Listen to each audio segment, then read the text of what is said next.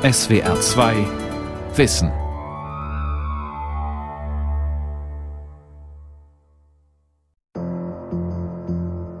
Es gibt Disziplinen, wo das bis zur körperlichen Bedrohung geht. Nicht nur in autoritären Regimen, das geht eben teilweise auch in den USA oder bei uns, ne? dass also Wissenschaftler bedroht, beschimpft, verleumdet etc. werden. Das muss man aushalten. Wenn ich eine unmittelbare Bedrohung und damit einen unmittelbaren Handlungsbedarf ableiten kann aus meiner Einsicht, ja, verdammt nochmal, dann muss ich doch mich in der Öffentlichkeit zu Wort melden. Einer von sieben Deutschen glaubt, die Erwärmung der Erdatmosphäre habe nichts mit uns Menschen und dem Verbrennen fossiler Energieträger zu tun. Große Teile der Bevölkerung setzen auf medizinische Behandlungen wie die Homöopathie, die keine wissenschaftliche Grundlage haben.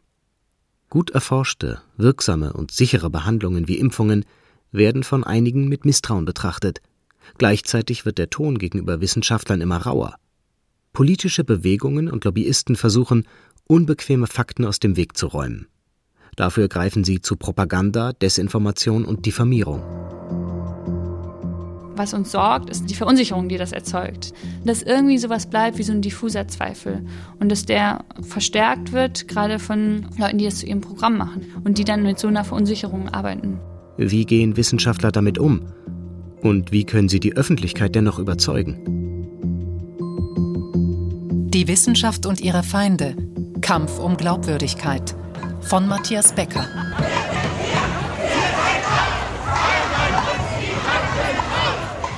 Frankfurt am Main Anfang Mai 2019. Begleitet von einer Samba-Truppe zieht eine kleine Demonstration durch die Innenstadt. Viele Teilnehmer tragen Schilder. Science, not silence. Wissenschaft statt Schweigen steht da zum Beispiel. Auch eine Gruppe von Schülern von der Fridays for Future Bewegung hat sich unter die Demonstrierenden gemischt. Seit drei Jahren finden weltweit Demonstrationen für die Wissenschaft statt. Der Auslöser waren die Attacken von Donald Trump gegen die Klimawissenschaft. Der Physiker Sascha Vogel hat die Demonstration mitorganisiert. Die Wissenschaft ist definitiv bedroht. Brasilien ist ein schönes Beispiel, da werden jetzt teilweise Studienfächer abgeschafft. Ungarn ist ein schönes Beispiel, Türkei auf jeden Fall. Und in Deutschland haben wir mittlerweile auch Parteien im Bundestag sitzen, die vielleicht nicht ganz so mit wissenschaftlichen Fakten es so genau nehmen. Und deswegen gehen wir mit dem March for Science auf die Straße. Beruflich ist Sascha Vogel Sprecher des Frankfurt Institute for Advanced Studies. Er will nicht, dass Regierungen die wissenschaftlichen Erkenntnisse beiseite schieben. Und er warnt vor Wissenschaftsfeinden und Wissenschaftsskeptikern in der Bevölkerung. Es sind nicht viele, aber es werden mehr. Es geht gar nicht so sehr darum, als Beispiel wieder Impfgegner zu überzeugen. Das wird man zu 99 Prozent nicht schaffen.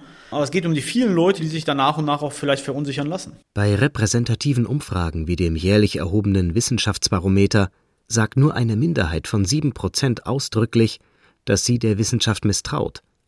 Ein gutes Drittel ist unentschieden. Auf einzelne Forschungsgebiete wie Genetik oder Medizin angesprochen, wächst die Skepsis. Der March for Science macht sich deshalb stark für die Wissenschaft. Aber was bedeutet das eigentlich? Also das Wichtige ist, dass politische Entscheidungen auf einer Faktengrundlage getroffen werden. Ein Fakt ist erstmal ein Fakt, da ist relativ wenig umstritten. Ich selbst komme aus der theoretischen Physik, da gibt es Naturgesetze, die sind halt einfach so und die wurden auf 16 Nachkommastellen geprüft und da ist einfach nicht dran zu rütteln.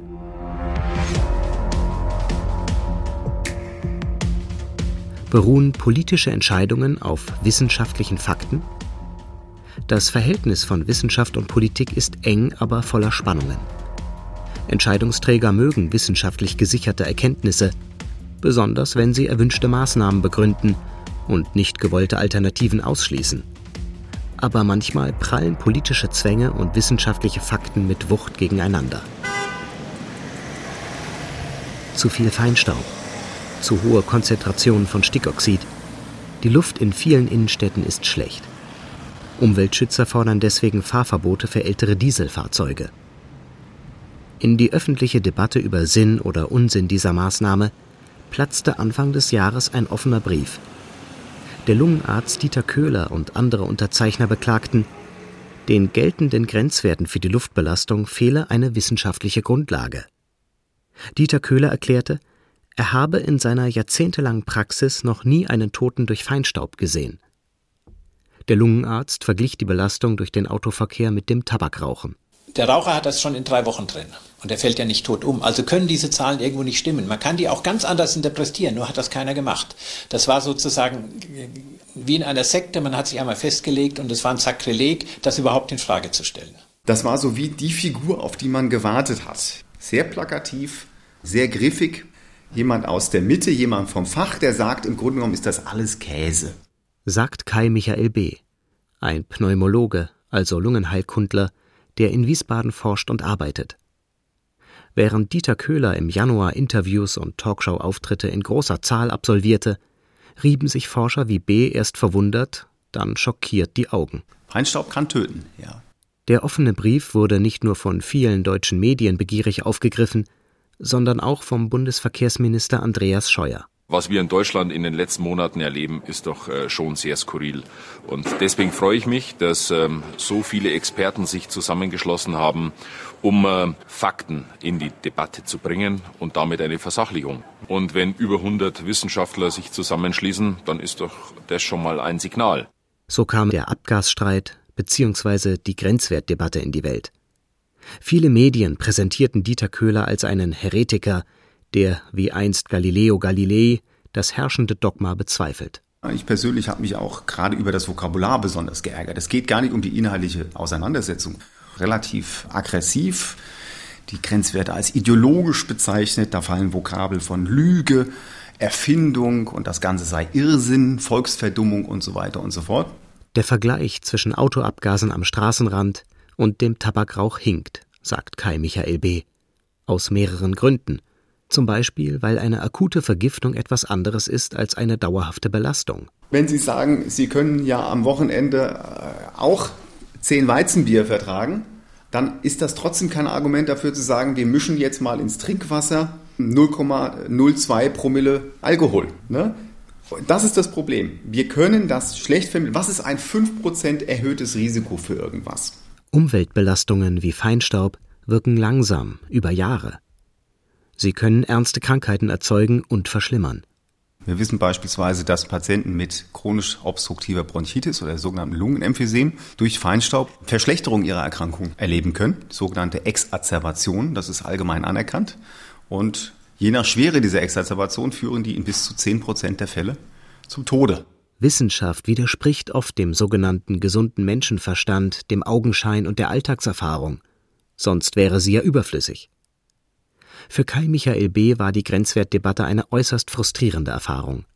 Den einschlägigen medizinischen Fachgesellschaften wirft er vor, viel zu langsam und zögerlich reagiert zu haben. Man hat gedacht, der Stand des Wissens ist so eindeutig, dass die Öffentlichkeit durch die pure Faktenlage, Tatsachenlage davon überzeugt werden müsste, dass das alles korrekt und in Ordnung ist. Und das war eben nicht der Fall. Was aber eben bleibt, ist ein Schaden für die Wissenschaft ja, weil es in der Öffentlichkeit so dasteht, als ob viele Themen doch beliebig wären. Im Februar versuchte Kai Michael B. auf eigene Faust die Diskussion in andere Bahnen zu lenken und veröffentlichte einen Artikel im Spiegel. Im Internet stieß der Artikel auf großes Interesse und brachte zahllose Kommentare, überwiegend ablehnend, überwiegend polemisch. Habe ich die erste Seite gelesen, habe ich gedacht, nein, ich, äh, das tue ich mir nicht an. Ja. Ein Shitstorm das ist auch nicht einfach zu ertragen. Das Beispiel der Grenzwertdebatte zeigt, wie schwierig es für Wissenschaftler sein kann, in der öffentlichen Auseinandersetzung zu bestehen. Fachwissen allein reicht jedenfalls nicht aus, schließlich können Laien solches kaum erkennen. Bei umstrittenen Fragen verlangt die Öffentlichkeit nach Autorität. Sie wünscht sich einfache, verlässliche Wahrheiten. Aber gerade die hat Wissenschaft selten anzubieten, erläutert Kai Michael B. Es ist ja geradezu Sinn oder Inhalt der Wissenschaft zu streiten und zu debattieren, weil Wissenschaft ist uneindeutig, mehrstimmig. Wissenschaft zweifelt ständig und Wissenschaft, ganz schlimm, ist ergebnisoffen. Wissenschaftliche Erkenntnisse gelten nur so lange, bis sie widerlegt werden. Wenn ehrliche Forscher an die Öffentlichkeit treten, sagen sie immer dazu, was sie nicht wissen und was sie nur vermuten. Wissenschaft lebt vom Zweifel. Das heißt, sie ist auch immer in Gefahr, eigentlich Opfer ihrer eigenen Methodik zu werden. Trotzdem, man darf diese Dekonstruktion, diese inhärente nicht so weit treiben zu sagen, eigentlich kann man mit Wissenschaft überhaupt gar keine Wahrheiten mehr abbilden. Die Wissenschaft kann sehr wohl Konsens bilden, Wahrheit herstellen, die auch erlebbar ist und die vor allen Dingen ganz wichtig die Anleitung zum Handeln geben kann. Live aus Berlin, das Thema bei Anne Will. Der Dürresommer. Wie müssen wir unser Verhalten ändern? Guten Abend, meine Damen und Herren. Herzlich willkommen. Ich freue mich, dass Sie da sind. Ist das, was wir diesen Sommer erleben, noch Wetter oder ist das schon Klima? Die Dürre, die Hitze, sind das eindeutige Folgen eines Klimawandels? Darüber wollen wir diskutieren heute Abend und wollen die Frage. Wie schnell wird sich die Atmosphäre erwärmen? Wie müssen wir darauf reagieren? Ob sie wollen oder nicht, Klimawissenschaftler stehen mittlerweile im Zentrum des Meinungsstreits. Mitten im Getümmel findet sich dann oft Hans-Joachim Schellenhuber. Das ist gar keine Frage. Und wir könnten, wir, na, Moment, ich habe ja vielleicht nicht doch die Möglichkeit, das noch zu ändern. Oh ja, das ich habe Sie nicht unterbrochen, Herr Schellenhuber. Das würde ich auch nie tun. Aber ich möchte Als Wissenschaftler würde ich das nicht machen. Hans-Joachim Schellenhuber, der ehemalige Leiter des Potsdamer Instituts für Klimafolgenforschung, hat nicht nur seine wissenschaftliche Disziplin, sondern auch die politische Debatte maßgeblich beeinflusst. Ist das noch Wetter oder ist das schon Klima? Ja, es ist eindeutig Klima, was wir sehen. Sind Sie sicher, dass der nächste Sommer auch so wird? Natürlich nicht. Wo wir sicher sind, ist, dass die Schwankungen immer größer werden. Wenn ich durch Zufall eben genau in diese Verantwortungssituation geraten bin, wo ich diese Wahrheiten aussprechen muss, auch wenn sie natürlich vielen Interessen massiv zuwiderlaufen, nicht? dann ist es halt so. Dann kann man entweder psychisch stark genug sein, dass man es durchsteht, oder eben nicht. Es gibt auch Leute, die daran zerbrechen oder zerbrochen sind. Hans-Joachim Schellenhuber hat Bundeskanzlerin Angela Merkel beraten und mit seinem Institut die internationalen Abkommen zum Klimaschutz geprägt. So hat er sich viele Feinde gemacht. Da gab es Phasen, die waren einfach widerwärtig, ja, bis hin zu Morddrohungen und dergleichen. Ja. Alles Mögliche habe ich schon erlebt. Man legt sich da natürlich eine dicke Haut zu mit der Zeit, nicht? Wer Schellenhubers Namen in eine Internetsuchmaschine eingibt, findet ganz oben in den Ergebnislisten Texte und Filme von Klimaleugnern. Märchenonkel, Schwindler und Schlimmeres ist da zu lesen. Ich habe hunderte von wissenschaftlichen Arbeiten geschrieben, aber sie werden immer wieder genau dahin gelenkt. Und dann kommen diese Machwerke, nicht? Ob Klimawandel, Gesundheitsinformationen oder historische Ereignisse, im Internet kursieren längst widerlegte Behauptungen, Diffamierungen, Gerüchte und Verschwörungsmythen. Sogar Menschen, die abstreiten, dass unser Planet rund ist oder dass die Amerikaner vor 50 Jahren auf dem Mond gelandet sind, finden hier Gleichgesinnte und ein Forum. Wie stark tragen die sozialen Medien zu dieser Wissenschaftsskepsis bei? Es sind überschaubare Zahlen, mit denen wir es hier zu tun haben. Christoph Neuberger, Kommunikationswissenschaftler an der Ludwig-Maximilians-Universität München, erforscht, wie die Digitalisierung die öffentliche Debatte verändert. Darüber gäbe es viele Vorurteile, sagt er, zum Beispiel die sogenannten Filterblasen. Hier klaffen jetzt wirklich Feuilletons und Befunde der wissenschaftlichen Forschung weit auseinander. Kolleginnen und Kollegen suchen verzweifelt nach dieser Filterbubble. Filterblase bedeutet, weil soziale Medien lernen, was wir als Nutzer sehen wollen, bekommen wir nur solche Meinungen und Informationen zu sehen, die uns gefallen und fühlen uns immer wieder aufs Neue bestätigt. Entsprechend würden auch Forschungsskeptiker und Verschwörungsgläubige immer wieder in ihrer Meinung bestärkt. Tatsächlich lässt sich dieser Effekt trotz zahlreicher Versuche nicht nachweisen. Auch die Rolle von Fake News werde überschätzt, sagt Christoph Neuberger, und betont, Fehlinformationen finden sich nicht nur bei Facebook oder YouTube, sondern auch bei den vermeintlich seriösen Online-Medien. Der Druck ist größer geworden und das verleitet natürlich dazu, dass man die Sorgfaltspflicht hinten anstellt, weil man glaubt, man müsste ganz vorne mit dabei sein und als erster eine bestimmte Information veröffentlicht zu haben. Und das geht eben auf Kosten der Genauigkeit und Überprüfung. Morgen zusammen. Und zwar fange ich dann mal mit den aktuellen Stories an. Zu Ebola habe ich jetzt nichts mehr gefunden. Zu Mikroplastik noch zwei Sachen, die ich dir auch geschickt habe, Marlene. Einmal in Ein Dienstagmorgen in der Kölner Neustadt.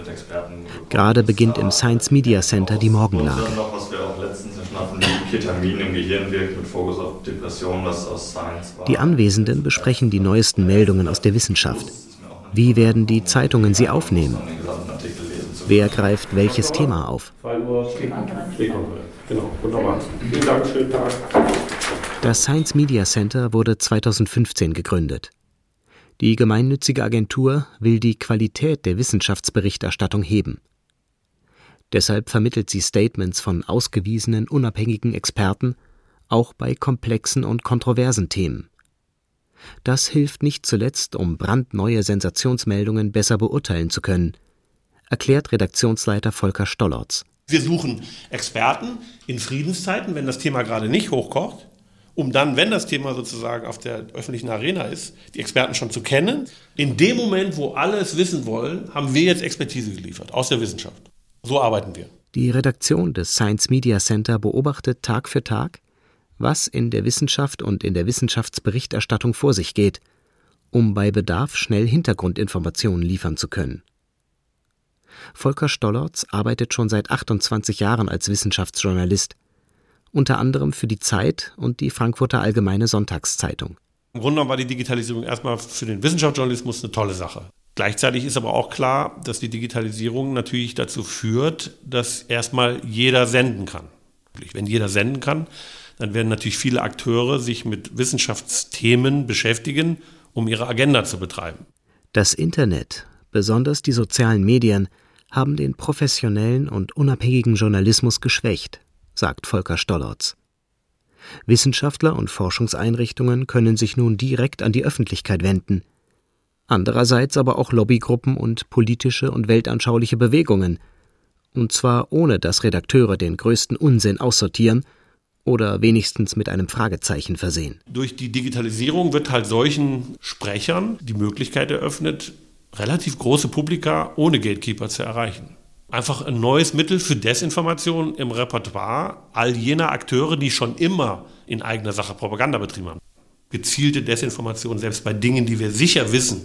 Und trotzdem kann es passieren, dass Leute, die was dagegen haben, Kampagnen fahren ne, über soziale Medien und so, in denen sie immer mehr Leute dazu bringen, sagen wir mal vorsichtig ausgedrückt, skeptischer zu werden. Und das reicht ja schon. Wenn die Leute einfach nicht mehr handeln, sondern einfach nur noch, ja, ich weiß es halt auch nicht, das reicht ja. Für einen, der nicht will, dass gehandelt wird, reicht ja Verunsicherung. In der gegenwärtigen Klimadebatte kehren rhetorische Manöver wieder, die bereits in den Kampagnen der Tabakindustrie zum Einsatz kamen. Zweifel säen und den Gegner diskreditieren. Dabei war den Tabaklobbyisten bereits in den 1970er Jahren klar, dass sie den Kampf letztlich verlieren würden. Sie spielten auf Zeit. Dieses Muster wiederholt sich nun in Bezug auf den Klimawandel, sagt Hans-Joachim Schellenhuber. Wenn die Wissenschaft ja offensichtlich noch zerstritten ist, dann braucht man eben nicht handeln. Das hat uns mindestens eine Dekade gekostet. Jetzt sind wir eigentlich enorm spät dran, enorm spät dran. Das ist die große Problematik. Mittlerweile hätten die Klimaforschungsleugner allerdings in Wissenschaft und Politik jeden Einfluss verloren, glaubt Hans-Joachim Schellenhuber. In der Internetöffentlichkeit aber, den Kommentarspalten und Onlineforen, führen sie immer noch hartnäckig Rückzugsgefechte. Dort ziehen sie kausale Zusammenhänge im Klimasystem in Zweifel. Sie behaupten beispielsweise, die steigende Kohlendioxidkonzentration sei nicht für die gegenwärtige Erwärmung verantwortlich. Sie versuchen Wissenslücken zu nutzen, um die Glaubwürdigkeit der Theorie insgesamt zu untergraben. Eine faktische Frage soll zu einer Ansichtssache werden, über die man dieser oder auch jener Meinung sein könne. Wie das geht, führte kürzlich der Vorsitzende der Alternative für Deutschland AfD Jörg Meuthen vor.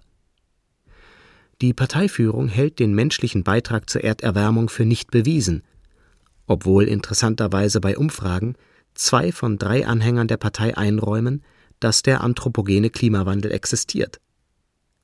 In einem Interview mit dem ZDF Anfang August 2019 unterstellte Jörg Meuthen der Klimaforschung fälschlicherweise, früher vor einer Abkühlung gewarnt zu haben. Vor 40 Jahren, so lange ist es jetzt her, wähnte uns die gleiche Wissenschaft am Beginn einer neuen Eiszeit. Hat auch nicht gestimmt. Da gab es auch Datenmodelle, die haben gesagt, es wird jetzt immer kälter, jetzt wird es also, immer wärmer. Wir hatten noch nie ähm, eine globale Erderwärmung in diesem Tempo, seit 2000 Jahren. Sie Wollen Sie mir erzählen, dass man das seit 2000 Jahren messen kann? Das finde ich erstaunlich. Glaube ich nicht. Das kann man so präzise nicht messen. Tatsächlich gab es in den frühen 1970er Jahren einige Wissenschaftler, die von einer langfristigen Abkühlung ausgingen. Diese waren aber eine kleine Minderheit. Der Mainstream der Forschung warnte schon damals vor einer drohenden globalen Erwärmung. Naturwissenschaftliche Zusammenhänge spielen in der Klimadesinformation aber letztlich eine untergeordnete Rolle. Wichtiger sind Scheinargumente, die sich gegen die Wissenschaftler selbst richten, beziehungsweise gegen alle, die ihren Konsens teilen. Sie seien verbohrt, Anhänger einer Religion oder totalitären Ideologie. Andererseits emotional und unsachlich. Jörg Meuthen. Was ich nicht mag, ist diese, diese Klimahysterie, die da gemacht wird. Und wenn es klimatische Veränderungen gibt, die ja kein Mensch in Abrede stellt, auch wir nicht in Abrede stellen, dann kann man als nächstes der Frage nachsinnen, wie stark ist der Anthropogen, sprich durch menschlichen Einfluss verursacht. Darüber besteht keine Einigkeit. Doch genau diese Einigkeit gibt es in der Wissenschaft. Inzwischen gehen mehr als 99 Prozent der in seriösen Fachzeitschriften publizierten Artikel zu dem Thema von einem menschengemachten Klimawandel aus. Typisch für die Rhetorik der Forschungsleugner ist weiterhin der Vorwurf der Doppelmoral und der verborgenen Agenda. Der Gegner, der diskreditiert werden soll, gilt nicht nur als unsachlich, sondern auch als unehrlich. Er verfolgt wirtschaftliche oder politische Ziele, die er nicht offenlegt. Besonders häufig wird ihm vorgeworfen zu heucheln, weil er angeblich seinen eigenen Ansprüchen nicht gerecht wird so beispielsweise, wenn Wissenschaftler zu einer internationalen Klimakonferenz mit dem Flugzeug anreisen.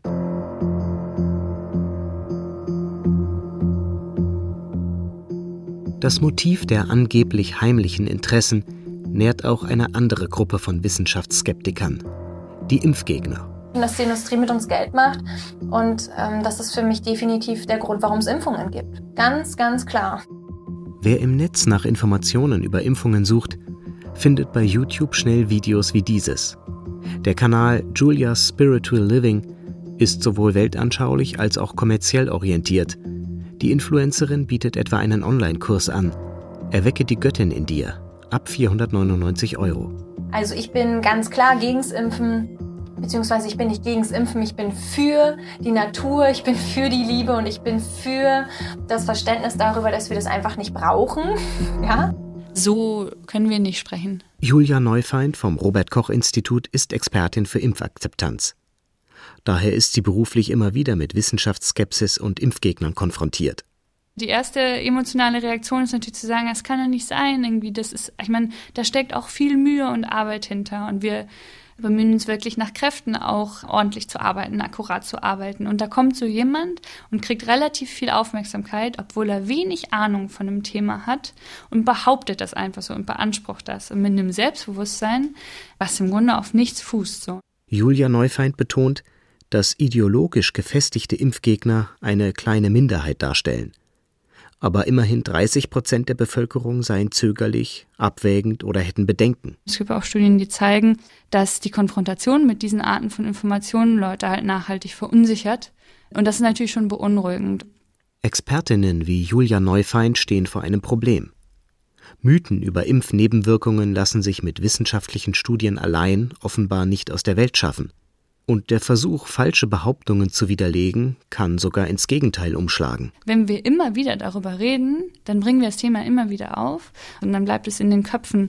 So kursiert immer noch die längst widerlegte Behauptung, Impfungen würden das Risiko für Autismus erhöhen.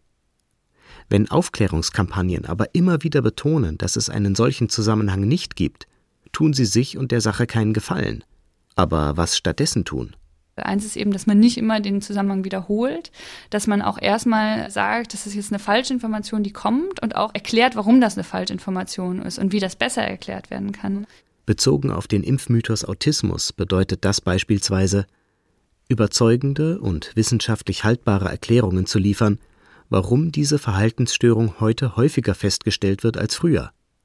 Mittlerweile debattieren Wissenschaftler intensiv, welche Kommunikationsstrategien gegen Desinformation helfen und welche nicht. Debunking lautet das Schlagwort, Englisch für entlarven.